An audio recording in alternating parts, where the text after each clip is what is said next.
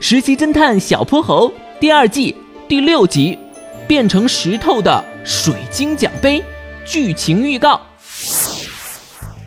哼哼猪，你的奖杯怎么是一块石头？听到表哥的笑声，哼哼猪觉得又丢脸又伤心。参加唱歌大赛得来的水晶奖杯，竟然变成了石头，究竟是神秘魔法，还是谁的恶作剧？小泼猴该怎么帮好朋友找回真正的奖杯？小朋友，快来喜马拉雅搜索“实习侦探小泼猴”最新季，和小泼猴一起破案吧！说不定下一个名侦探就是你。